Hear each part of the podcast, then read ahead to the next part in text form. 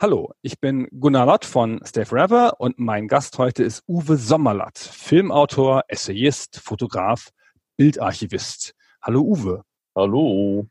Wir wollen über die Welt von Sherlock Holmes sprechen, euch ein bisschen entführen in das neblige London des ausgehenden 19. Jahrhunderts und euch ein bisschen Kontext geben zu den Spielen und Filmen und Serien und all den anderen Medien, die sich mit Sherlock Holmes beschäftigen und die sich auf ihn beziehen. Aber erstmal, Uwe, ich habe dich sehr knapp vorgestellt. Vielleicht sagst du uns noch ein bisschen was über dich und deinen Bezug zu Sherlock Holmes. Mein Bezug zu Sherlock Holmes. Also ich habe in den 80er Jahren eigentlich führt das noch weiter zurück. Als ich ein Kind war, habe ich angefangen, viktorianische Literatur zu lesen. Angefangen bei Jules Verne. Und nachdem mir Jules Verne in der Stadtbücherei ausgegangen war, habe ich angefangen, alles andere zu lesen, was es an viktorianische Literatur gab. Und da landet man zwangsläufig irgendwann bei Arthur Conan Doyle und Sherlock Holmes. Also habe ich alles in mich reingeschlungen, was es an Sherlock Holmes gab. In den 80ern war ich auf der Suche nach einem Club. In Deutschland gab es keinen Sherlock Holmes Club, der mir bekannt war.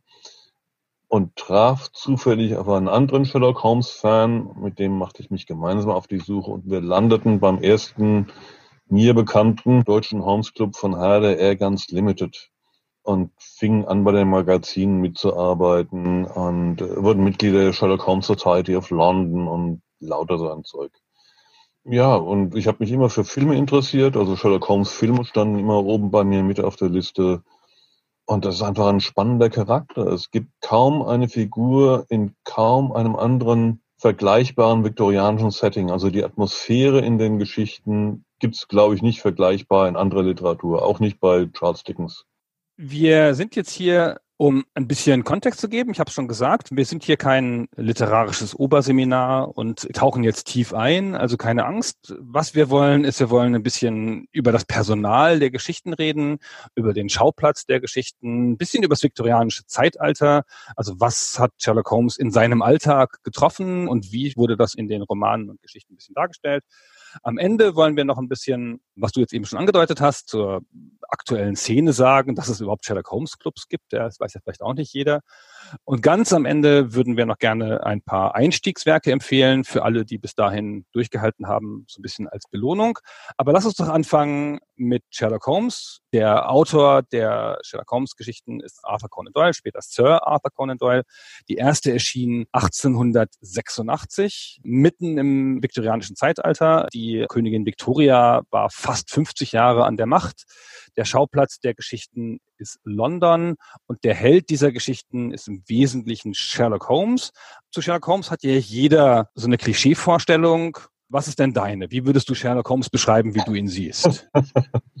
die Klischeevorstellung. Du musst ja nicht die Klischeevorstellung sagen. Du hast natürlich ja, ein tiefes, komplexes Bild von Sherlock Holmes. Wer ist dein Sherlock Holmes? Also mein Sherlock Holmes, grundsätzlich der literarische Sherlock Holmes. Und die Abbildung ist erstmal die von Sidney Paget in den Veröffentlichungen im Strand Magazine. Mein filmischer Sherlock Holmes ist Peter Cushing. Der hat, glaube ich, die Sachen am besten umgesetzt, die Conan Doyle so beschrieben hat. Basil Rathbone ist zu harmlos und hat außerdem einen depperten Watson und Jeremy Brett ist zu abgedreht. Und ich meine, gut, Benedict Cumberbatch, da ist ohnehin nur noch oberflächlich was von. Oh, lass uns nicht dahin gehen. Dann rege ich mich wir, auf. Wir, wir, müssen, wir müssen da landen, früher oder später. Ganz am Ende können wir da noch ein bisschen ein paar Worte drüber verlieren, warum das ganz grausig ist. Aber erstmal, wer ist denn jetzt Sherlock Holmes? Also, das ist ein Detektiv, ein Consulting Detective. Was ist denn überhaupt ein beratender Detektiv? Was ist ein beratender Detektiv? Was ist ein Detektiv? Damit geht's ja im Grunde schon mal los. Wir befinden uns ja in einem viktorianischen England, in dem, sagen wir, die Polizei überhaupt eine relativ kürzliche Erfindung ist. Also erst innerhalb des viktorianischen Zeitalters hat Sir Robert Peel ja eine englische Polizeieinheit eingeführt. Deswegen nennt man die englischen Polizisten immer noch Bobbies von Sir Robert Peel. Das lag zwar schon ein paar Jahrzehnte zurück zum Zeitpunkt der Sherlock Holmes Geschichten, aber war natürlich immer noch in der allgemeinen Erinnerung. Und Privatdetektive, das gab's so eigentlich nicht. Also beratender Detektiv, Sherlock Holmes hat sich nicht zuletzt deswegen das Recht rausgenommen, sich so zu nennen, weil er sich auch das Recht herausgenommen hat, einfach nicht für jeden tätig zu sein. Und nicht in jedem Fall. Also der wollte nicht irgendwie vermisste Katzen aufspüren oder irgendwas in der Art machen. Also vielleicht ein bisschen deutlicher noch. Man sieht ja immer dieses Setup, wie der da sitzt und Klienten empfängt. Und in den ganzen späteren Werken und auch in den Filmen sind das der klassische Auftraggeber, wie sie zu einem mhm. Privatdetektiv kommen aus verschiedensten Gesellschaftsschichten.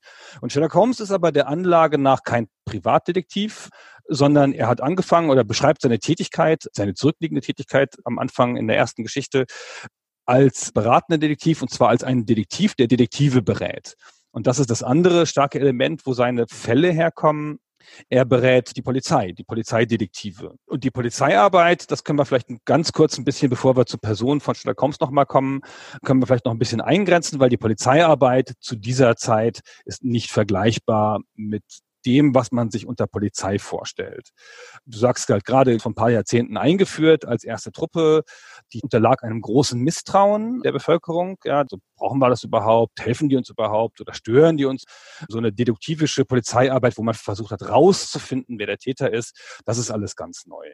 Und insofern ist Sherlock Holmes der erste Detektiv, der wirklich moderne Polizeiarbeit macht. Und die Geschichten beschreiben erstmals moderne Polizeiarbeit, oder? Es ist nicht ganz so, dass die Polizei keine deduktive Arbeit betrieben hätte. In Frankreich beispielsweise hat ja Bertillon die Bertillonage bereits eingeführt gehabt. Man versuchte also bereits anhand von den Abbildungen, von Details des Gesichtes, von möglichen Verkleidungsmerkmalen Personen zu identifizieren beispielsweise. Das gab es ja früher gar nicht. Und was es interessanterweise auch schon gegeben hat, aber eigentlich nicht in der Polizeiarbeit, war natürlich so Theorien über Fingerabdrücke. Aber das kam erst sehr viel später. Sherlock Holmes ist insofern sehr viel weiter als die Polizei, als er Methoden in Erwägung zieht, die eben noch nicht in den Arbeitsalltag der Polizei eingeflossen sind. Aber ich meine, Leichenöffnungen und sowas haben die auch schon betrieben. Das gab's alles schon methodische Tatortuntersuchung. Das ist ja eine klassische Szene, die in Sherlock Holmes Verfilmungen immer mal wieder auftritt oder in den Pastiches, dass halt Sherlock Holmes an einen Tatort kommt, wo die Polizei schon ist und er da erstmal alle rauswirft, weil die die Spuren zerstören. Ist das ein realistisches Bild für die Zeit? Hat die Polizei da schon methodische Tatortarbeit überhaupt betrieben? Die haben sich mit Sicherheit auch schon Gedanken gemacht über Fußabdrücke oder mhm. so. Allerdings sicher nicht die normalen Bobbys. Also die, glaube ich, waren relativ ahnungslos, was solche Arbeit betrifft. Aber es gab ja schon eben den Polizeidienst, Lestrade und seine Leute, die waren schon ein bisschen besser drauf. Aber die mussten natürlich richtig schlecht drauf sein für die Geschichten, damit Sherlock Holmes umso heller glänzt, auch klar. Ah, du meinst, die Polizei wird in den Romanen schlechter dargestellt, als sie war? Ich glaube, dass da noch eine Schippe drauf ist ja, in den Geschichten. Ich glaube, dass die Polizei nicht ganz so schlecht war, wie sie grundsätzlich in den Geschichten geschildert wird. Man hat ja auch Verbrecher gefangen, so ist es nicht. Es ist ja nicht so, dass die Polizei niemals irgendwie einen Fall gelöst hatte, aber in den Sherlock Holmes Geschichten kommt es einem so vor. Als wären die gar nicht dazu in der Lage. Und ich meine, wie willst du einen Fall lösen, wenn alles, was du weißt, ist, der sieht so und so aus aber du hast überhaupt keine Methodik, um jemanden, der so aussieht, aufzuspüren. Also irgendetwas muss die Polizei ja fertiggebracht haben, auch wenn sie nicht Jack selber gefasst hat. Dann lass uns mal zur Person von Sherlock Holmes kommen, wirklich. Also was ist das für ein Mensch? Also wir haben dieses Bild, das hat ja wohl jeder. Das ist irgendwie ein Intellektueller der da sitzt und einfach viel klüger ist und viel kompetenter ist als alle Leute, mit denen der zu tun hat und der diese deduktive Methode erfunden hat, in der er einfach aus Details Schlüsse zieht. Das wird in den Büchern und auch in den Filmen wie so ein Zaubertrick manchmal inszeniert, ja, dass er halt jemanden anguckt, dass er die berühmte Szene, er guckt jemanden an und sagt dann halt gleich den Beruf oder, sagt ihm auf den Kopf zu, wo er gewesen ist. Aber was ist das für ein Mensch, der literarische Sherlock Holmes? Der Schauspieler Douglas Wilmer, der ihn in den 60er Jahren in einer Fernsehserie gespielt hat, der sagte mal, wenn er die Straße entlang ginge und würde auf der anderen Straßenseite Sherlock Holmes sehen, würde er die Straßen nicht überqueren, um Hallo zu sagen. Ich glaube, das sagt etwas über Sherlock Holmes aus, es sagt aber nicht alles über ihn aus. Es war ein, sagen wir nicht, überaus sozialer Bohemien. Jemand, der eigentlich sehr fern von den gesellschaftlichen Anforderungen seinen Lebensumstände geführt hat. Aber andererseits auch jemand, der sehr gut die Manieren und Sitten seiner Zeit kennt. Er ist immer höflich zu Frauen. Er trägt zum richtigen Tageszeitpunkt die richtige Kleidung. Aber andererseits lottert er eben auch in seiner Bude herum die im Zweifelsfall ein bisschen verwahrlost ist, spritzt sich Drogen und ist ein Bohemier.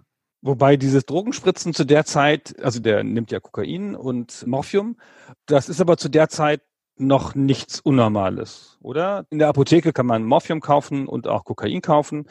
Und das entwickelt sich auch erst im Laufe der Romane oder der Geschichten rund um Sherlock Holmes, dass das problematisiert wird. Später fängt Watson an, da ihn, also sein Kompagnon, den, den wir gleich nochmal selber ausführlich vorstellen, fängt dann an, ihn darauf hinzuweisen, dass diese Drogensucht ihn ja umbringt und so. Und später bekämpft er diese Drogensucht auch in den ganz späten Werken.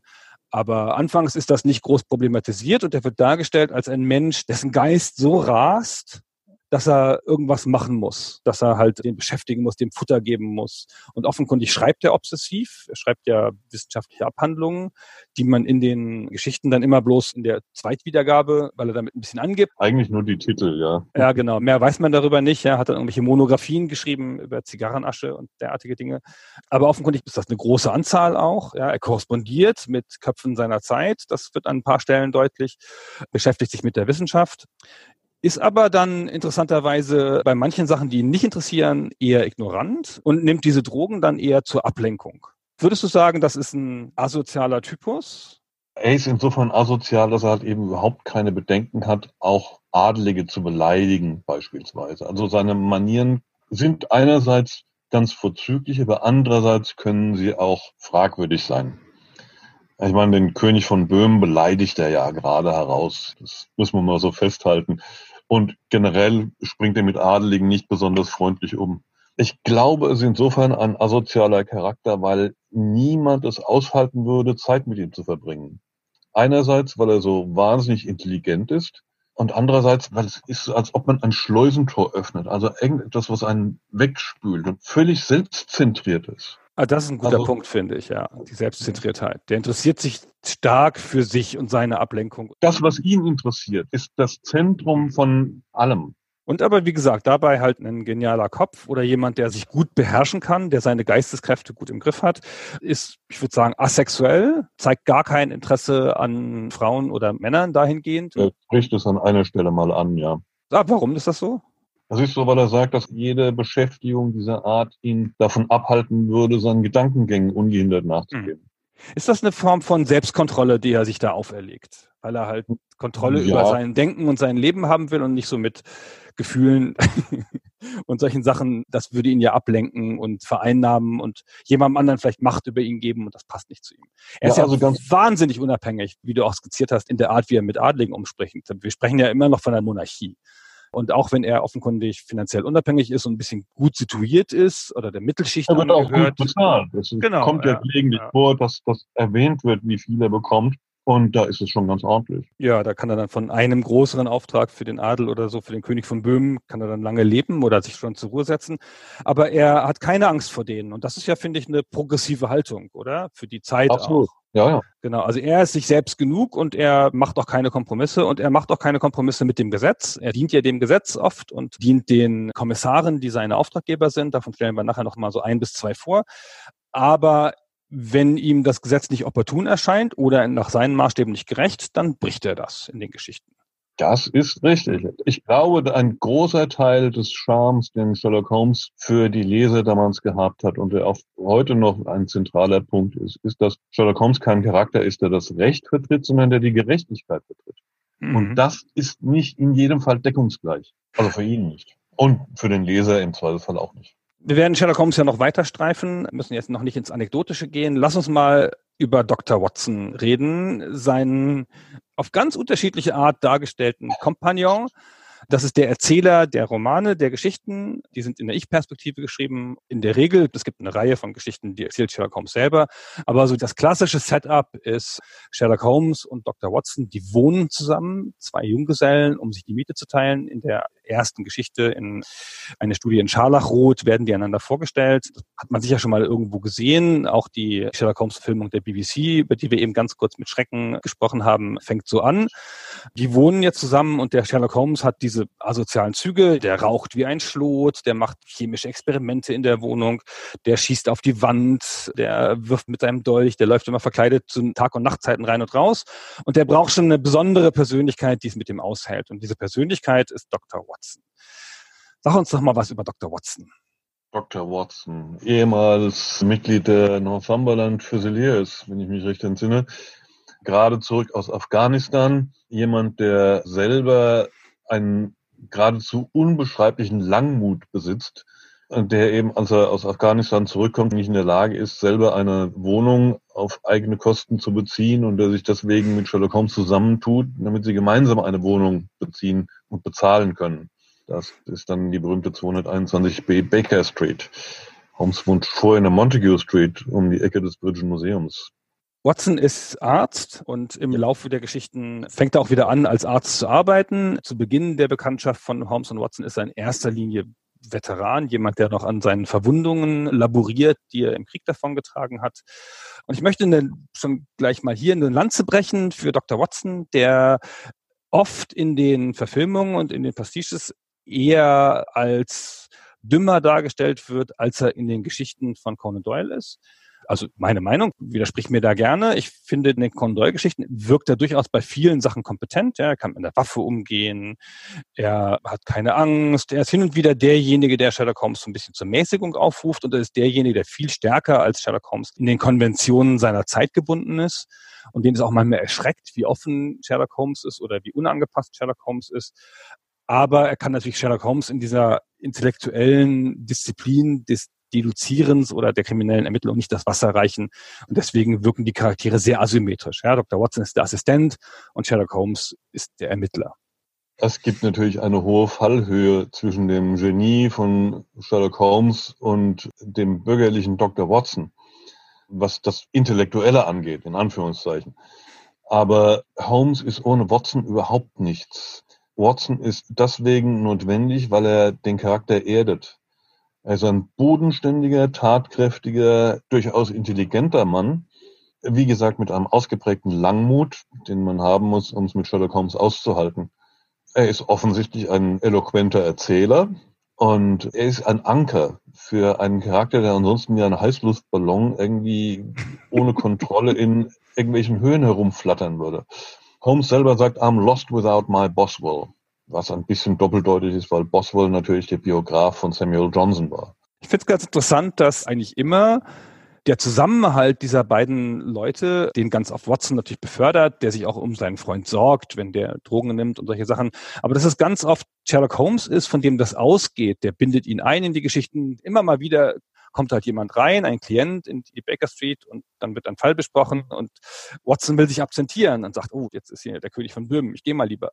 Ich störe ja hier bloß und so. Und es ist immer Sherlock Holmes, der ihm eine Brücke baut, immer Sherlock Holmes, der ihn drin behält und es ist auch Sherlock Holmes, der ihn wieder reinholt, als Watson sich mehrere Male aus dieser Konstellation entfernt, weil er nämlich wieder anfängt zu praktizieren, eine eigene Praxis öffnet als Arzt und auch mehrere Male eine ungeklärte Menge von Malen im Kanon heiratet.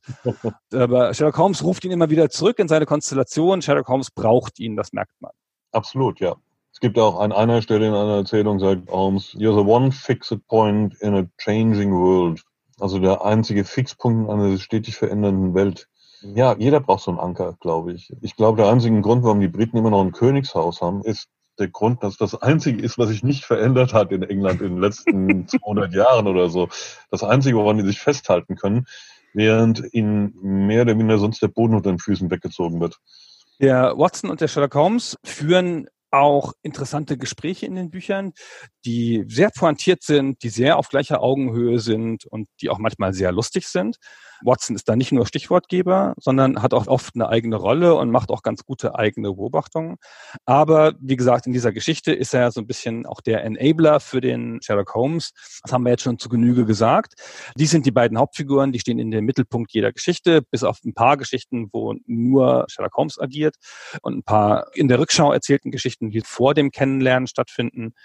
Vielleicht noch ganz kurz zum Kanon und zur Chronologie. Da müssen wir nicht ewig drauf eingehen. Da gibt es große Streitigkeiten Schwierigkeiten unter Sherlock Holmes-Fans.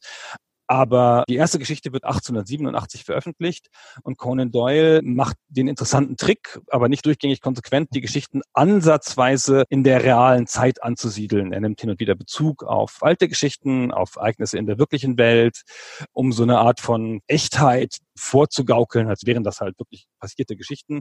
Und diese Erzählweise, dass Dr. Watson so als Chronist tätig wird und die Geschichten oft auch in der Rückschau erzählt, auch wieder so ein typischer Topos ist, so jetzt ist hier die Geschichte verjährt, diese berühmte Persönlichkeit muss nicht länger geschützt werden, ich erzähle jetzt halt mal die Geschichte, die Sherlock Holmes damals erlebt hat. Das soll alles so eine Echtheit vorspiegeln und die Geschichten spielen dann auch ungefähr zu der Zeit, als sie erscheinen. Manche Geschichten spielen halt deutlich früher, Anfang der 1880er Jahre und die letzte Geschichte erscheint, ich glaube, 1927. Also es ist halt das ausgehende viktorianische Zeitalter, in dem dieser ganze Korpus an Geschichten spielt und in dem auch viele von den Derivatenwerken, also die Filme oder die Spiele dann tatsächlich spielen. Das nur ganz kurz als Ergänzung, falls du da keine Einwände hast in meine kurze Einordnung. 1927 ja. sind wir schon deutlich im edwardianischen Zeitalter. Mhm, genau. 1901 endet offiziell das viktorianische Zeitalter mit dem Tod der Königin Victoria. Aber die Geschichten sind ja geprägt von einem viktorianischen Blick und natürlich auch von den Haltungen von Conan Doyle, der sehr modern ist möchte später noch darauf zurückkommen, was so modern an diesen Geschichten ist und warum die noch so gut zu lesen sind. Aber nichtsdestotrotz ist Conan Doyle, man merkt es auch an den anderen Geschichten deutlich als ein viktorianischer Autor. Ja, der ist ja in dieser Zeit groß geworden. Hm. Kurz zum anderen Personal, da muss man jetzt nicht so episch drauf eingehen. Sherlock Holmes und Dr. Watson stehen ja im Mittelpunkt jeder Geschichte, aber wir hatten schon kurz erwähnt oder du hast ihn kurz eingeführt, Lestrade, Inspektor Lestrade. Lestrade vom Yard. Genau, ein Kommissar, ein ermittelnder Polizeibeamter. Magst du was zu dem sagen? Inspektor Lestrade ist der Polizeiinspektor, der am häufigsten in den Erzählungen vorkommt. Holmes bezeichnet ihn in einer der Geschichte als den Einäugigen unter den Blinden. Wir wissen ja, dass Holmes für die Polizei generell nicht allzu viel übrig hat, aber Lestrade ist einer von denen, die er wohlwollend betrachtet. Es gibt noch ein paar andere. Inspektor Gregson, der engste Konkurrent von Lestrade, oder vor allen Dingen Alec MacDonald, den er als einen der fähigsten Beamten überhaupt von Scotland Yard definiert. Das sind so die Polizisten. Es gibt noch ein paar andere, die meistens nur einen Auftritt haben gibt erstaunlich viele. Also wenn man mich jetzt vorher gefragt hätte, bevor ich da nochmal reingeschaut habe, hätte ich jetzt gesagt, es ist immer Lestrade, aber es ist gar nicht immer Lestrade. Tatsächlich ist es eine Vielzahl und die werden aber auch alle so ein bisschen so als Einäugige unter Blinden bezeichnet. Ja. die werden alle immer gelobt, aber alle als Ausnahme. Gregson ist auch der fähigste oder einer der fähigsten, aber alle als Ausnahmen. Es gibt auch welche, die ganz und gar nicht gut abschneiden, die also ziemlich herunterputzt schon von vornherein, über die sich abfällig äußert. Also gibt es auch.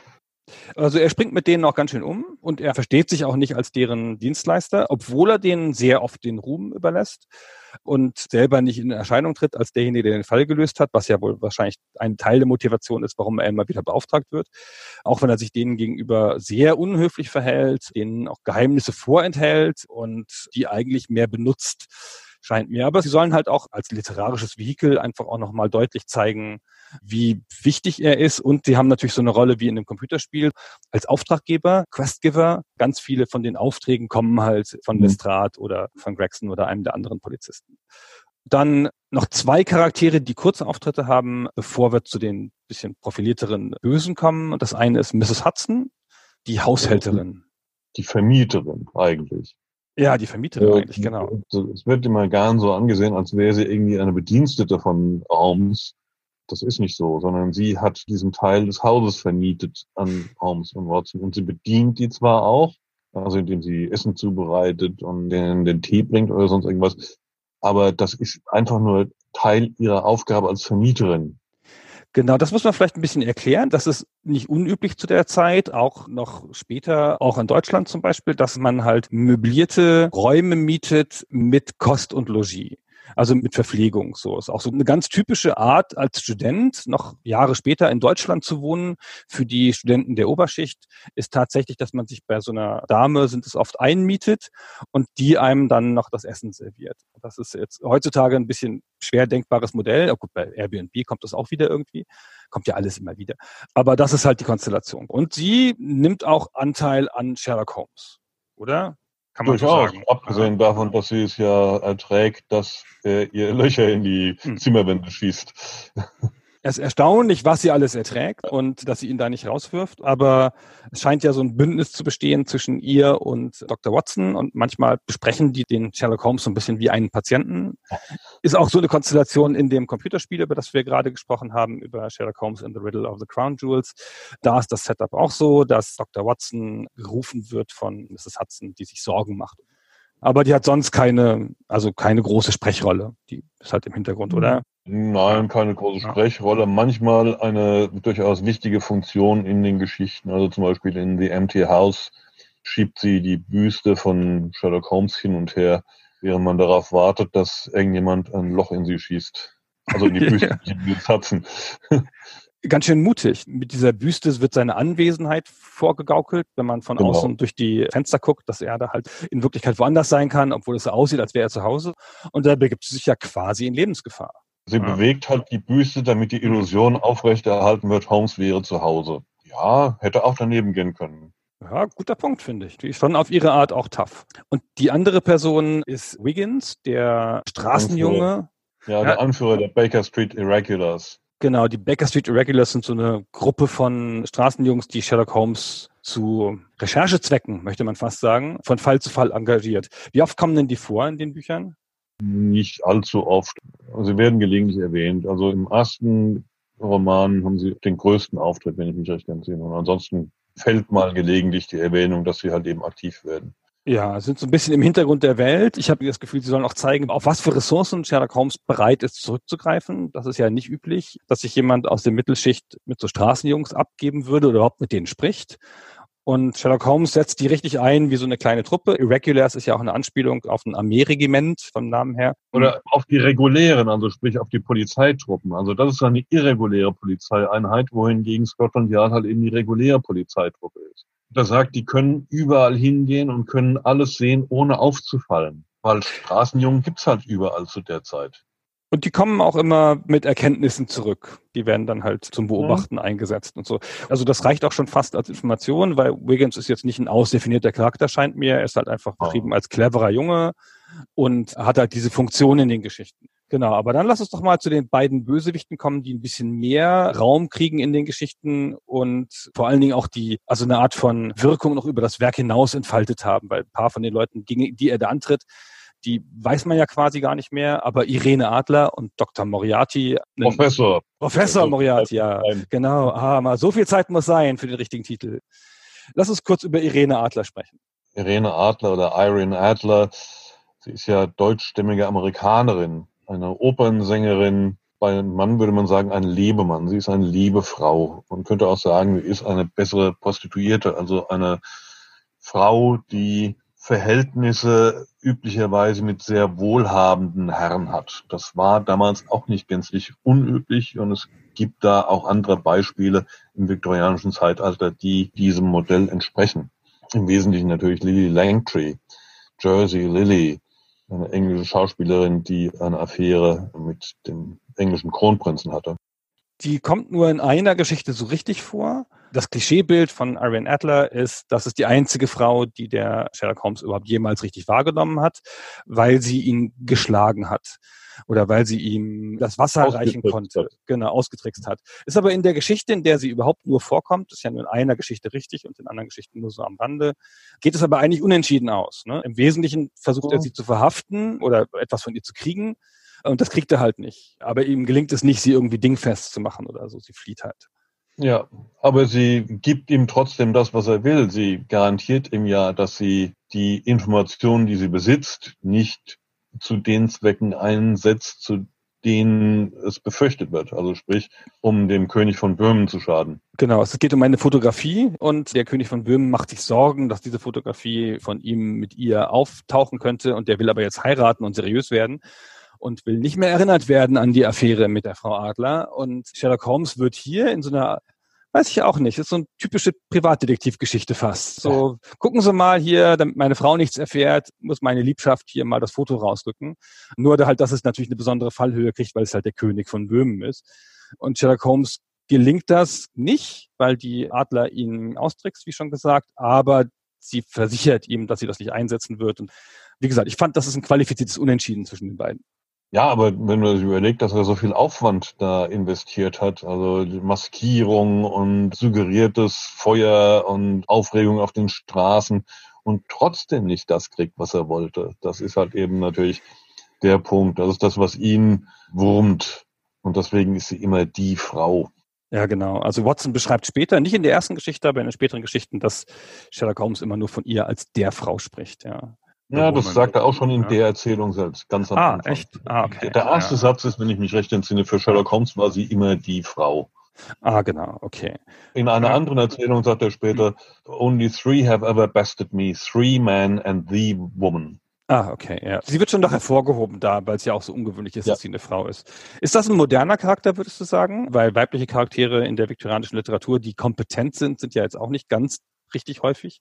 Also sie ist insofern ein moderner Charakter, weil sie eine Frau ist, die ihre eigenen Entscheidungen trifft und die weiß, was sie will. Und die auch genauso wie Holmes mit den gesellschaftlichen Konventionen der Zeit, die interessieren sie überhaupt nicht. Das schön doppeldeutig in dem Titel, A Scandal in Bohemia.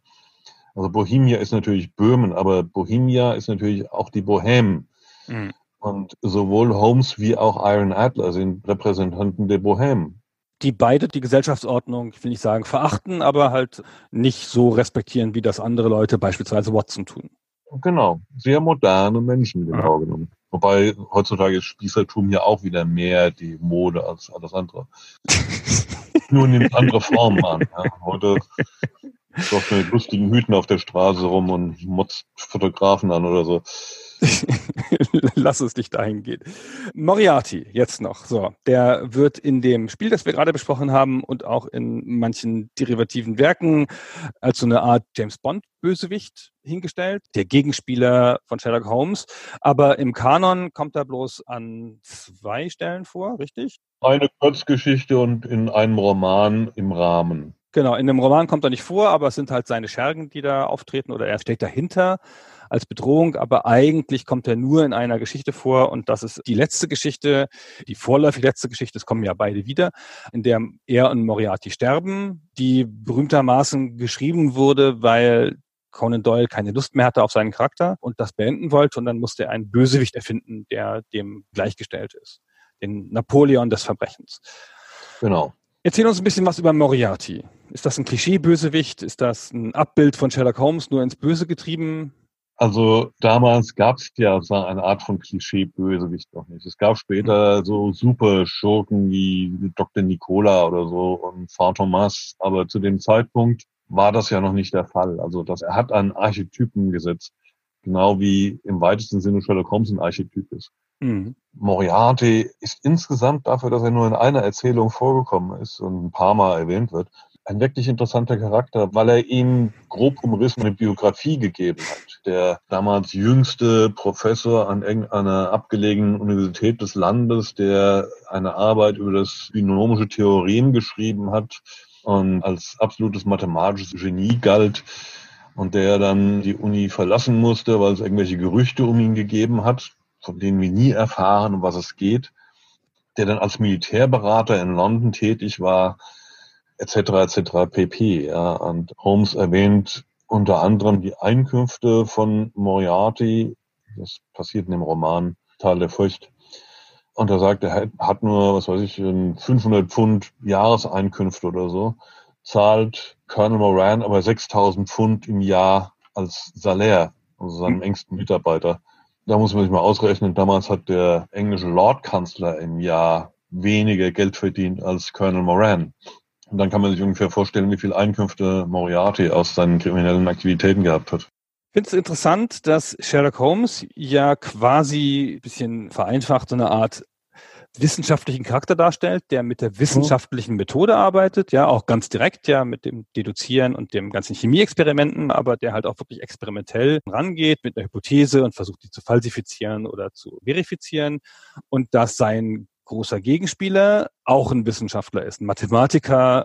Ich finde, das zeigt ein bisschen was über dieses ganze Setup dieser Welt und auch über dieses viktorianische Zeitalter, als man sehr stark an die Wissenschaft als Treiber aller Dinge geglaubt hat. Ist ja heutzutage ein bisschen aus der Mode gekommen, das mit der Wissenschaft, aber damals war das ein ganz starker Punkt, der sich hier auch widerspiegelt. Ja, es ist auch durchaus so, dass es gewisse Gemeinsamkeiten gibt von Holmes und Moriarty. Jetzt abgesehen davon, dass in den Zeichnungen, die Sidney Patrick damals das Strand Magazine angefertigt hat, die sich auch ziemlich ähnlich sehen, genau genommen. Also es ist die andere Seite der Münze, ein dunkler Spiegel von Sherlock Holmes. Das könnte man durchaus so sehen. Hm. Und der wird beschrieben als der Napoleon des Verbrechens, als würde der die Londoner Unterwelt oder vielleicht sogar die englische Unterwelt komplett kontrollieren. Es wird gesagt, dass er für den größten Teil der ungelösten Verbrechen innerhalb Londons verantwortlich wäre. Man England ist in dem Zusammenhang zu erwähnen nicht wahnsinnig schwer, weil London war halt eben schon immer der Staubsauger in Großbritannien. Also das meiste spielt sich in London ab. In London ist das ganze Geld, das ist schon ein Zentrum. Und in diesem Zentrum sitzt Moriarty, wie Sherlock Holmes sagt, wie eine Spinne in seinem Netz und achtet auf jede einzelne Zuckung eines seiner Spinnweben. Wie darf man sich das vorstellen? Damit können wir auch vielleicht auf London als Schauplatz. Wie darf man sich das organisierte Verbrechen zu dieser Zeit vorstellen? Gibt es da gezielten Drogenhandel, Prostitution, Banden? Oder ist Moriarty eher jemand, der so komplexe Räubereien, keine Ahnung, Einbruch in die Bank von England oder sowas ersinnt? Es gibt natürlich alles. Es gibt diese Drogenhöhlen, mit denen man natürlich einen Haufen Geld verdienen könnte im Zweifelsfall. Aber für Moriarty sicherlich interessanter sind komplexere Verbrechen. Also Raube, Erpressung, wobei Erpressung wahrscheinlich nicht ganz so sein Ding sind, weil dazu gibt's ja wieder ganz spezifische Erzählungen im Kanon. Und Holmes hat eine besonders niedrige Meinung von Erpressern. Und so niedrig ist seine Meinung von Professor Moriarty nicht genau genommen.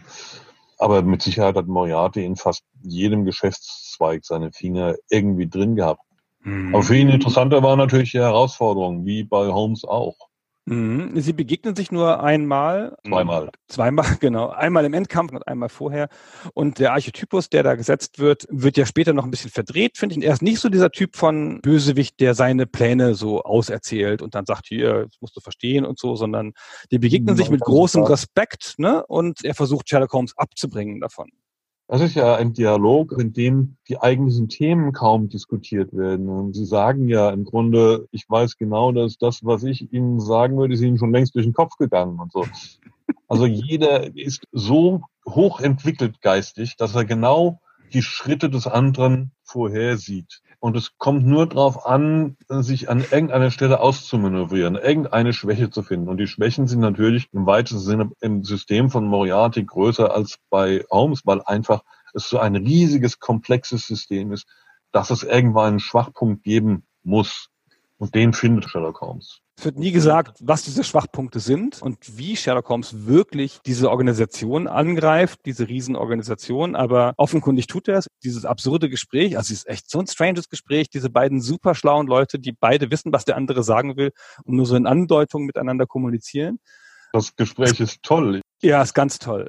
Aber er hat in dem Kanon halt nicht diese übergreifende Bedeutung, die er später in den Pastiches oder in manchen anderen Werken so bekommen hat. Aber er ist natürlich, wie du sagst, ein ganz faszinierender Charakter, der auch dann wirklich für eine Art von literarischer Figur steht, die hier tatsächlich eingeführt wird. Man kann ja dem Werk einige Dinge zuschreiben, die hier das erste Mal passiert sind. Also die klassische Detektivgeschichte gibt es auch erst seit Sherlock Holmes so richtig? Es gibt das Vorbild Poe. Zu Poe führen alle Fäden zurück, ganz klar. Aber eine Mode wurde es mit Sherlock Holmes. Ich finde immer, es gibt bei allen Sachen, die so in die Welt kommen, gibt es fast immer zwei Komponenten. Jemanden, der es erfindet und jemand, der die Formel etabliert und der es dann popularisiert. Und hier ist ganz klar, lange vorher ist es Auguste Dupin, der Held von Edgar Allan Poe, den er in der Geschichte in der Doppelmord in der Rue Morgue 1841, glaube ich, das erste Mal einführt, aber Sherlock Holmes viel später macht dann daraus ein richtiges literarisches Subgenre. Dupin ist auch nur in drei Erzählungen. Es gibt nur mhm. drei Dupin-Geschichten. Genau. Und Sherlock Holmes bezieht sich, das kann man vielleicht doch noch mal ein bisschen ausführlicher erwähnen, bezieht sich ausdrücklich auch in seiner deduktiven Methode auf eine Szene aus dem Doppelmord in der Rue Morgue, wo Dupin und sein Sidekick, der hat nämlich auch einen Sidekick, so wie Dr. Watson, aber der bleibt namenlos, wo er dem auf den Kopf zusagt beim Spaziergang, was er gerade denkt. Du denkst jetzt gerade an das und dann ist er natürlich ganz erstaunt und dann leitet er die ganze Kette her. Vorhin haben sie geschmunzelt, da wusste ich, sie denken an das und dann sahen sie dieses und jenes und dann wusste ich, ihr Gedankengang geht zu Dings und das ist so, wie Sherlock Holmes ja auch arbeitet. Das ist sicherlich eine der Inspirationen für die Sherlock Holmes Geschichten. Ja, im Grunde wird auch die Idee von The Purloined Letter wird später bei Conan Doyle nochmal verwendet. Conan Doyle selber hat gesagt, wenn jeder Autor, der seinen Erfolg einer Erzählung von Edgar Allan Poe verdankt, auch nur einen Zehnten seiner Einnahmen für ein Denkmal des Meisters spenden würde, gäbe es eine Pyramide so groß wie die von Cheops. so viele Jahre später, ne? Und dass dann das noch so modern gewesen ist und dass das so lange geschlummert hat, diese Idee, die Poe so früh entwickelt hat, dass es geschlummert hat und gewartet hat auf den Conan Doyle, der es erweckt. Alles eine Frage des Timings. Ich meine, viele der Ideen von Poe haben erst gezündet, lang nachdem Poe tot war. Die meisten viktorianischen Autoren greifen auf irgendeine Art und Weise auf Poe zurück. Stevenson natürlich ganz deutlich. Also die Schatzinsel hätte es nicht gegeben und den Goldkäfer von Poe mhm. und so weiter. Ja, also der Steinbruch, auf dem sie sich alle bedient haben. Genau, ja. Ist wirklich der große Meister. Also da ja. hat Doyle ganz recht gehabt in seinem Essay. Lass uns kurz mal ein bisschen über London reden. Wir haben es eben schon angerissen. Du nanntest den Staubsauger von England. Und London ist zu der Zeit die Stadt. Größte Stadt der Welt, der größte Hafen, das Zentrum der internationalen Finanzwelt, das Zentrum des internationalen Handels. Von da aus gehen Bahnlinien aus durchs ganze Land. In der Stadt wird die Underground gebaut, die Untergrundbahn. Massenhaft Leute leben da. Es gibt unvorstellbaren Reichtum an vielen Stellen, aber auch unvorstellbare Armut. Wir sind hier dann meistenteils ja im Jahr 1885 oder 1890 oder so. Da liegt die große Hungersnot von London noch nicht mal ein halbes Jahrhundert zurück. Um die Mitte Mitte des Jahrhunderts gibt es eine große Hungersnot, wo 500.000 Leute sterben. Aber London ist eine strahlende Stadt. Und ich finde, man kriegt in dem Sherlock Holmes so Vibes von einer modernen Stadt, weil das ist natürlich ein sehr modernes Konzept, diese pulsierende Metropole, in der sich alles vermischt. Das scheint in den Geschichten ein bisschen durch. Total, ja. Die große Stärke der Erzählung ist die Atmosphäre. Und die Atmosphäre von London, glaube ich, ist ganz selten so eingefangen worden, wobei wir jetzt nicht das Elend so stark ausgeprägt haben, andererseits auch nicht den Reichtum so stark ausgeprägt haben. Wir haben halt eben einen bürgerlichen Autor und das darf man auch nicht vergessen. Also er nimmt ja die Londoner Geografie hin und wieder auf. Also es spielt ja wirklich grundsätzlich alles erstmal in London und aber hin und wieder reisen sie übers Land. Und ich finde in der Art, wie London erzählt wird, aber auch, wie er die Mittel dieser Großstadt nutzt. Das ist ein Teilaspekt dessen, weswegen die Geschichten noch so gut lesbar sind und so verständlich sind für uns. Sherlock Holmes ist so ein, man würde heute sagen, ein News-Junkie. Der bewegt sich total viel. Es gibt diese Taxis, diese Handsome Caps, diese Kutschen, mit denen reist er immer rum. Wenn er die Bahn nutzt, beschreibt er das so, wie wir heute Fliegen beschreiben. Total mhm. schnell an einen anderen Ort. Zack. Er liest die Zeitungen, er hat Zugriff auf die Archive, auf die Bücher. Und er sagt sogar an einer Stelle, ich habe das Zitat jetzt leider nicht rausgeschrieben, sowas wie Daten, Daten, Daten. ich brauche Daten. Oder es gibt eine ganz sensationelle Stelle, wo er sagt, er versteht gar nicht, wie heutzutage überhaupt noch Verbrechen entstehen können. Es ist doch alles dokumentiert. Wir haben doch Zugriff auf das ganze Wissen der Welt. Sherlock Holmes und damit natürlich, das ist ja das Sprachrohr von Conan Doyle an der Stelle, beschreibt das schon damals so, wie man die heutige Welt beschreiben würde. Als dieser unfassbare Reichtum an Informationen, aus dem er schöpft. Der wesentliche Unterschied, das konnte Conan Doyle nicht voraussehen, auch Sherlock Holmes nicht, ist natürlich die Tatsache, dass damals das, was irgendwie in gedruckter Form vorlag, war üblicherweise verifiziert. Und wenn man auf die, was weiß ich, die Enzyklopädie Britannica zurückgegriffen hat, dann war das, was da drin stand, richtig. Unser heutiges Informationszeitalter kippt uns zu mit Informationen, von denen wir gar nicht mehr verifizieren können, den Wahrheitsgehalt, der dahinter steckt. Oder wir müssen eine unglaubliche Menge von Aufwand und Arbeit investieren, um das wirklich überprüfen zu können. Das bedeutet, der Überfluss an Informationen hat nichts besser gemacht, weil wir ersäuft werden in einem Haufen von Schmarrn, von Unsinn, von Urban Legends und Lügen und reinen Erfindungen, von richtigem Blödsinn. Insofern, ne, unschuldige Zeiten damals. Aber Sherlock Holmes zeigt darin sich ein bisschen als moderner Charakter und Conan Doyle auch als moderner Autor, finde ich. Total, ja zum viktorianischen Zeitalter. Du hast gesagt, du hast da vieles gelesen. Das ist jetzt nicht meine ganz starke Seite. Erzähl uns mal, wieso die Weltsicht war der Leute im viktorianischen Zeitalter. Wie haben die auf die Welt geblickt? Ja, das britische Empire. eben das britische Empire. Man hat auf die Welt geblickt, man war sich selber bewusst darüber, die Krone der Schöpfung zu sein, so ungefähr. Man beherrschte die Meere, man hatte überall Kolonien, die Reichtümer ins Land brachten. Man hatte eine Königin, die insgesamt 60 Jahre lang herrschte und geradezu mütterlich auf ihr Land herunterblicken konnte. Auf der rein optimistischen Seite war London wirklich das Zentrum des Universums. Da ging nichts drüber. Man hatte Sachen wie das Britische Museum, ja, man hatte Schätze aus allen Ecken der Welt nach London geschafft, um sie dort ansehen zu können. Man war modern, man hatte ein Naturkundemuseum, das in den 1850ern gebaut worden ist, glaube ich, das erste Naturkundemuseum der Welt, das erste richtige wissenschaftliche Naturkundemuseum. Kunstgalerien. Also in der Hinsicht war es ganz großartig. Die Schattenseite war natürlich die Armut. Also überall dort, wo es viel Reichtum gibt, gibt es auch immer viel Armut. Weil die Armen fühlen sich natürlich einerseits hingezogen dorthin, wo es Reichtum gibt, weil da gibt es die Hoffnung, vielleicht die Brosamen aufzusammeln, die vom Tisch fallen. Andererseits produziert ein so splendibel funktionierender Kapitalismus auch Armut.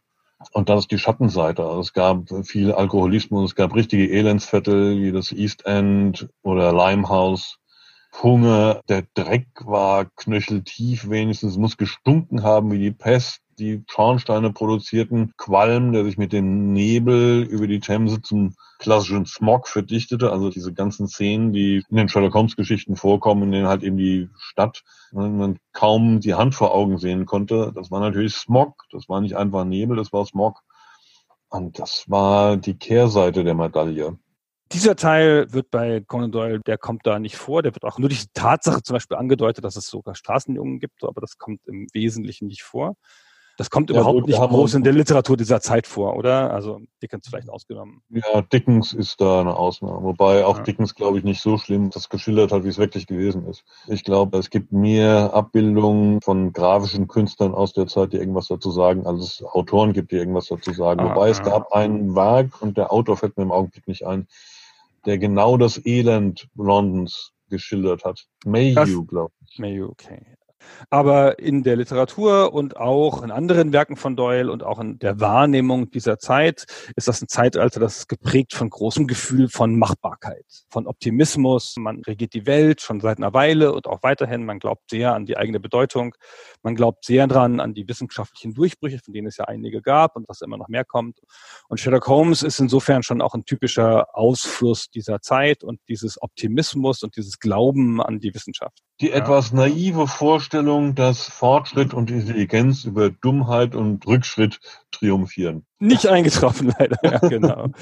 Zwei Sachen zum Abschluss. Wie gesagt, einmal ein bisschen noch über, was wir so empfehlen würden für Leute, die mal einsteigen wollen, aber auch noch was kurz zur aktuellen Szene. So, was läuft denn jetzt? Ich komme bei Sherlock Holmes im Wesentlichen vom Lesen, also vom Lesen der Werke. Und dann habe ich angefangen, ein bisschen Sekundärliteratur zu lesen und dann tut sich so eine Welt auf, wo immer alles nicht stimmt, wo gesagt wird, ja, das, das ist so und so, aber verschiedene Fraktionen der Sherlockianer streiten da noch drum, war Watson zweimal oder dreimal verheiratet und so ganz viele Sachen, weil in Kanon von Conan Doyle auch einiges offen ist. Aber wie haben wir uns denn hier die Sherlockianer, die Sherlockians vorzustellen in Deutschland? Du hast schon vorhin was gesagt von Sherlock Clubs und Sherlock Dinners. Kannst du da ein bisschen was zu sagen? Was machst du denn da so? Also die Sherlockians in Deutschland sind natürlich Sherlockians oder Holmesians. Hm. Es gab jahrzehntelang beispielsweise die Unterscheidung, dass also der amerikanische Sherlock Holmes Club, die Baker Street Irregulars, die sind in den 30ern gegründet worden, dass deren Mitglieder Sherlockians seien, wohingegen die Mitglieder der Sherlock Holmes Society of London, die nur beinahe eine ähnlich lange Geschichte hat, weil die zwischendrin mal in den Kriegsjahren nicht existent war, die nannten ihre Leute die Holmesians. Was ein bisschen. Da fängt schon an. Was, ja, genau. Das sagt schon was über Attitüden aus, natürlich. Wobei es interessant ist, dass von der Bezeichnung her die Briten ernster klingen als die Amerikaner. Aber in Wirklichkeit sind die Amerikaner viel rückwärtsgewandter als die Engländer. Also im amerikanischen Club kannst du zum Beispiel nur Mitglied werden, wenn du berufen wirst.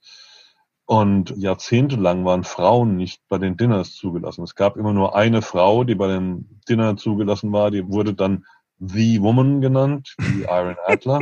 Natürlich. Aber die anderen Mädels, die hm. mussten für sich feiern, irgendwo hm. anders. Völlig absurde Vorstellung. Die Briten wären auf die Idee nicht gekommen. Die haben sich alle natürlich übergeschlechtlich gesammelt, sagen wir mal so, und ihre Partys da abgehalten. In Deutschland gab es wohl schon relativ früh im 19. Jahrhundert einen Sherlock Holmes Studentenclub. Aber eine richtige Sherlock Holmes Szene hat sich erst nach dem Krieg entwickelt. Auch da ist über die Clubs eigentlich relativ wenig bekannt. Wir wissen, dass es einen deutschen Homosologen gegeben hat, den Dr. Kretschi Graf, der unter anderem auch Mitglied der Sherlock Holmes Society of London gewesen ist. Wir wissen, dass es insofern Holmes-Fans gegeben hat, als es Bemühungen gegeben hat von Nino Arne, eine Sherlock Holmes Gesamtedition herauszugeben in den 50er, 60er Jahren. Und wir kennen Peter Neugebauer, der noch lebt, aber jetzt sehr alt ist, der versucht hat, Sherlock Holmes Clubs und Sherlock Holmes Fans zu gewinnen durch seine verschiedenen Editionen von Sherlock Holmes Veröffentlichungen. Aber so die richtigen Clubs, die mir jetzt in Deutschland bekannt sind, die gab es erst in den 80ern. Wie haben wir uns ähm. das denn vorzustellen? Also wie haben wir uns auch vielleicht so ein Dinner vorzustellen? Kommen dann da Leute, die verkleidet sind, wie bei einem Cosplay oder wird da geschauspielert oder wird da einfach nur gegessen und literarische Theorie gesprochen? Es gibt da ganz unterschiedliche Attitüden und es ist auch abhängig von der Veranstaltung. Ich habe früher relativ viel an Treffen von englischen Sherlock Holmes Gesellschaften teilgenommen. Und da war es üblicherweise so, wenn man zum Beispiel ein Dinner gehabt hat, dann traf man sich in Abendgarderobe, die Sherlock Holmes Society of London, dann muss man sich den Smoking anziehen. Andererseits gibt es immer wieder Events, bei denen es erbeten ist, sich zu kostümieren. Ich glaube, die Sherlock Holmes Society of London hat damit angefangen mit ihrer Pilgrimage in die Schweiz in den 60er Jahren. Da fuhr man an die Reichenbach-Fälle, den Schauplatz ja der letzten Begegnung zwischen Sherlock Holmes und Professor Moriarty. Und jeder der Teilnehmer adaptierte einen Charakter aus den Sherlock Holmes Geschichten. Also üblicherweise ist dann der Vorsitzende des Clubs gibt dann den Sherlock Holmes und dann gibt es einen Dr. Watson und es gibt einen Moriarty und alle anderen sortieren sich aus Figuren aus dem Kanon zusammen und kleiden sich dementsprechend. Das ist so ein Element, das sich auch heute noch erhalten hat und bei Sherlock Holmes Treffen, wie gesagt, je nachdem, was für eine Art von Treffen es ist, versucht man eigentlich auch immer mal so ein Kostümevent mit einzubauen. Nicht zuletzt deshalb, weil das natürlich das ist, was Presse zieht. Du gewinnst neue Mitglieder nicht damit, dass du einen ernsthaften Kongress mit mehr oder minder wissenschaftlichen Vorträgen abhältst, sondern die Fotografen und die Zeitungen kommen an, wenn du dich lustig anziehst. Ja, ja PR, nein, muss halt auch immer sein. Ja, ähm, es muss sein, total. Ja. Und es macht Gibt, auch Spaß. Ganz, ganz ehrlich, macht ja. teuflisch viel Spaß. Also ich finde, es ist ja eine elegante Mode zu der Zeit und wenn die gut umgesetzt ist von Leuten, die da Interesse dran haben, wirklich, dann sieht das ja auch toll aus, wenn alle dann da so rumlaufen. Stelle ich mir toll vor, muss ich ehrlich sagen. Du verkörperst natürlich auch deinen Charakter. Mhm. Also du bist nicht jetzt in einem Theaterstück oder sowas, aber du versuchst in der Kleidung dem Charakter gerecht zu werden. Und wenn du es vernünftig machst, in dem Augenblick, wo du irgendwelche Sachen trägst, verändert sich schon, wie du dich benimmst. Also Kleider machen Leute, sagt man ja so schön. Mhm. Ein bisschen ist das so. Je nachdem, was man trägt, das bestimmt auch ein bisschen das Verhalten, das man hat. Ich weiß nicht, ob dir das jemals aufgefallen ist, wenn du dich mal irgendwie in Schale geworfen hast oder sowas, aber einmal bewegst du dich anders und Dinge verändern sich ja anders, als wenn du jetzt in zerfetzten Jeans irgendwo rumsitzt. Ja, deswegen zieht man ja zu Business-Terminen ein Hemd an, auch nicht nur um zu beeindrucken oder um einem Bild zu entsprechen, sondern auch damit man sich selber Selbstbewusstsein anzieht. Mit der Krawatte zieht man sich Selbstbewusstsein an und Status. Ja, ja das stimmt. Gibt es noch eine aktive Literatur, Wissenschaft drumherum? Also wie gesagt, man hört immer was von Streiterei rein, um bestimmte Punkte des Kanon, wie die zu interpretieren sind, aber sowas ist ja nicht zu lösen. Aber kommen da auch noch neue Werke raus? Es gibt immer neue Veröffentlichungen. Jetzt die einschlägigen Magazine, weniger die deutschsprachigen Magazine als vielmehr die der Baker the Regulars und der Sherlock Holmes Society of London und den ganzen vielen anderen internationalen Gesellschaften, die es gibt. Es gibt ja hunderte. Die Sherlock Holmes Society in Japan, die haben, glaube ich, 3000 Mitglieder oder so. Das ist die größte Sherlock Holmes Gesellschaft der Welt. Also es wird natürlich ständig irgendwas produziert, auch sogenannte Scholarship. Also es werden immer noch Texte geschrieben über Elemente in den Geschichten oder über Aspekte der Charaktere. Das muss man sich mal vorstellen. Das passiert jetzt seit fast 100 Jahren, diese Art von Wissenschaft. lebendige Szene immer noch. Das zeigt ja auch, was für einen Stellenwert dieser Charakter hat.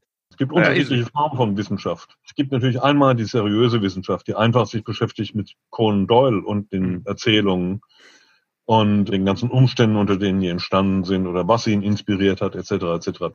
Und andererseits gibt es diese in Anführungszeichen Pseudowissenschaft, die Monsignor Ronald Knox entwickelt hat, Anfang des 20. Jahrhunderts, in der davon ausgegangen wird, dass Sherlock Holmes und Dr. Watson wirklich gelebt haben.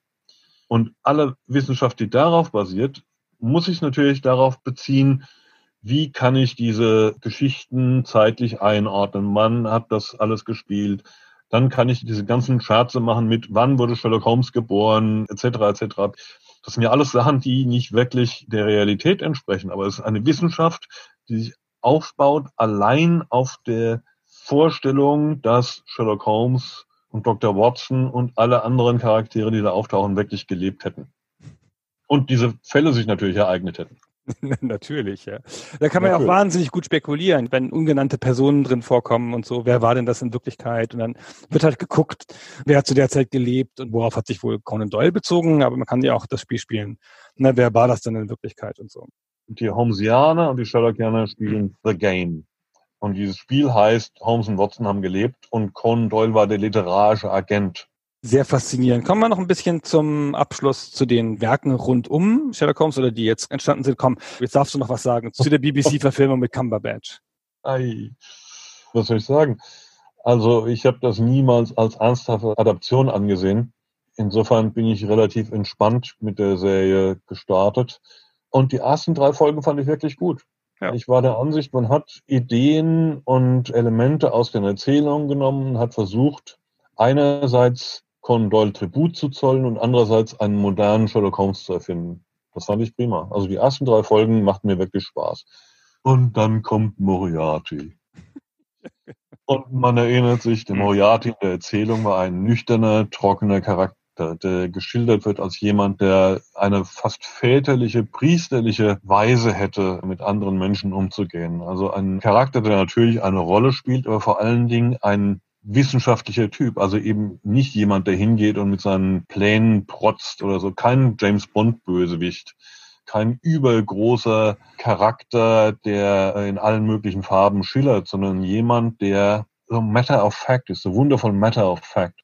Und dann kommt bei der BBC, kommt dieser Warner Brothers Cartoon Moriarty, und dann war irgendwie alles vorbei. Und dann entwickelte sich das in so eine Mischung aus alberner Komödie und Fanpleasing mit den ganzen Implikationen von einer Beziehung zwischen Holmes und Moriarty. Und es wurde immer Hanebüchner.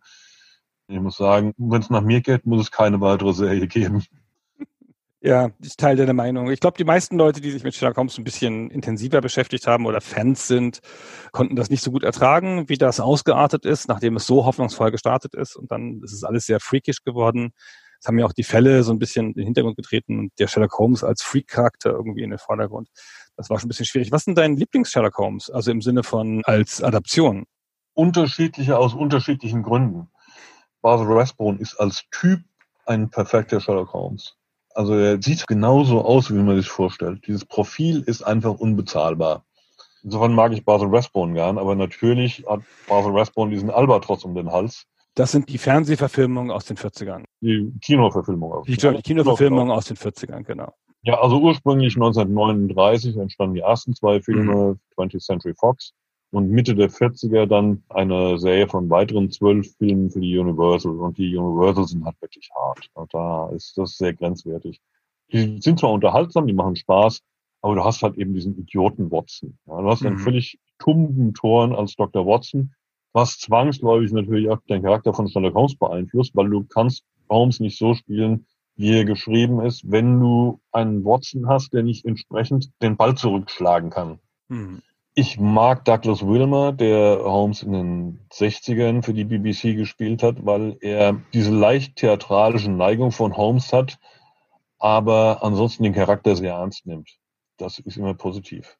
Jeremy Brett ist für viele heute der Holmes insgesamt, weil der die manischen Seiten von Holmes auch reingebracht hat, aber der schlug halt irgendwann total über die Stränge und hat also die etwas merkwürdige Ehrenposition, dass er sowohl einer der besten Sherlocks war, als auch einer der schlechtesten, dann, wenn er über die Stränge schlug. Das können nicht viele von sich behaupten. Mein Lieblingsholmes ist Peter Cushing. Ich bin der Ansicht, dass in der 1959er Verfilmung von The Heart of the Baskervilles von Hammer auch der erste wirklich richtige Watson auftaucht in Form von André Morell, der Watson so spielt, wie er geschrieben ist. Und das finde ich gut. Und Cushing hat Holmes später nochmal im Fernsehen gespielt für die BBC Ende der 60er und nochmal in einem Fernsehfilm Anfang der 80er. Wenn jetzt jemand Lust hätte, sich mit Sherlock Holmes nochmal zu beschäftigen, aber jetzt nicht so richtig so einen Einstiegspunkt ins Werk hat, welchen Film würdest du denn empfehlen? Welchen Sherlock Holmes Film als Einstieg? Ganz als Einstieg ist immer schwer zu sagen. Also ich fände, ein schöner Einstieg ist The Private Life of Sherlock Holmes beispielsweise, Billy Wilder, das Privatleben von Sherlock Holmes der ein paar der Klischees aufgreift, die mit Sherlock Holmes verbunden sind, aber eigentlich gar nichts mit Sherlock Holmes zu tun haben. Also die Sache mit dem Deerstalker beispielsweise. Für die Leute, die es nicht wissen, der Deerstalker ist dieser Hut, mit dem er immer dargestellt wird, der im Wesentlichen aus einer Zeichnung kommt und der in den Geschichten aber bloß ein oder zweimal erwähnt wird. Ja, aber auch nicht wirklich namentlich. Also Deerstalker Hat, also das ist diese Mütze mit diesen beiden Ohrklappen, mhm. die oben zusammengebunden sind. Und in den Erzählungen wird nur, wenn ich mich recht entsinne, eine Jagdmütze erwähnt. Das ist zwar eine Jagdmütze, aber dass es diese Jagdmütze ist, liegt wirklich am Illustrator Sidney Paget. Die monströse Pfeife, die ihm immer verpasst wird, ja, diese Kalabash, diese Pfeife aus einem Kürbis mit einem Meerschaumeinsatz, die taucht in keiner einzigen Erzählung auf. Das ist ein Bühnenrequisit von William Gillette, der in in Amerika auf der Bühne gespielt hat, Anfang des 20. Jahrhunderts. Und er brauchte so eine Pfeife, weil er die so anlehnen konnte, ohne dass das Gewicht zu stark wurde beim Sprechen. Oder der Mantel, das Inverness Cape, das gibt es weder in den Illustrationen noch in den Erzählungen. Das Inverness Cape kam, glaube ich, über die Filme hauptsächlich. Die von dir erwähnte Verfilmung, Private Life, die ist von 1970, also die Billy Wilder-Verfilmung. Genau, ja, so. Billy Wilder, ja. Ich finde es ein ganz toller Film. Ist ein bisschen so ein reifes Werk, weil es halt mit den Klischees spielt und man schon was wissen sollte über Sherlock Holmes, wenigstens diese Klischees mal kennen. Also echt ein cooler Punkt. Ich möchte eben noch dazu kommen, mit welcher Geschichte man einsteigen sollte. Würde ich gerne ein Spiel empfehlen. Wie gesagt, wir haben ja gerade erst Riddle of the Crown Jewels besprochen, aber das Sherlock Holmes Spiel, das mir am meisten Spaß gemacht hat und mir am meisten Befriedigung gegeben hat, ist Crime and Punishment von Frogwares, weil das auf eine sehr elegante Art diesen Prozess des Deduzierens in eine Art von Spielmechanik umsetzt, weil das ist immer das Problem bei den Sherlock Holmes Verspielungen, Versoftungen.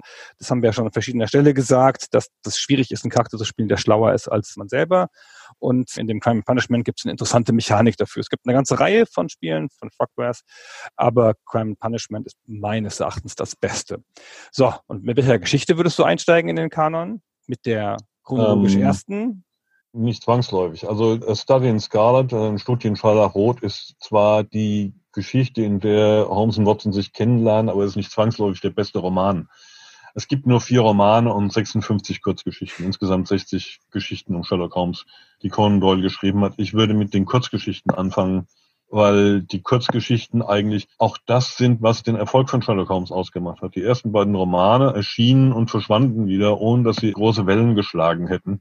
Und erst mit den Kurzgeschichten im Strand Magazine kam Holmes bei der Leserschaft an. Und ich glaube, das ist das perfekte Element für Sherlock Holmes. Magst du eine nennen, wenn man mit einer anfangen wollte? Oder hast du eine Lieblingsgeschichte?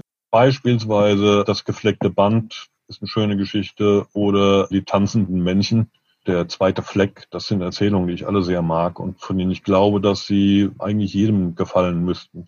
Und was die Romane angeht, der Hund der Baskervilles ist einfach ein großartiger gotischer Roman. Also er hat Elemente der Gothic Novel.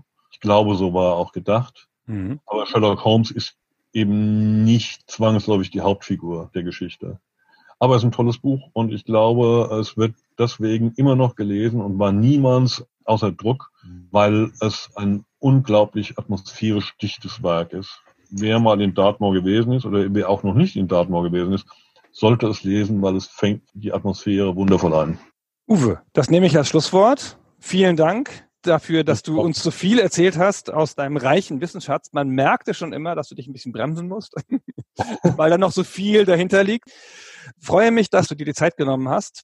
Ich bedanke mich für die Einladung, Gunnar. Das war mir ein großes Vergnügen. Ja, vielen Dank. Und wie ich gehört und gelesen habe, ist ja noch für viele andere Aspekte von anderen Teilen der, wie soll ich sagen, ist im weitesten Sinne eine Nerdkultur, auch wenn es jetzt nichts mit Computerspielen zu tun hat, bist du ja auch noch Experte. Und äh, vielleicht sieht man sich nochmal wieder. Ne? Vampire und so habe ich auch gehört. Das ist auch so ein bisschen was von deinen Sachen. Hm, so. Stimmt, ja. genau. The Game's Dann, afoot. The Game's afoot. Vielen Dank. Vielleicht hört man sich mal wieder und tschüss. Tschüss.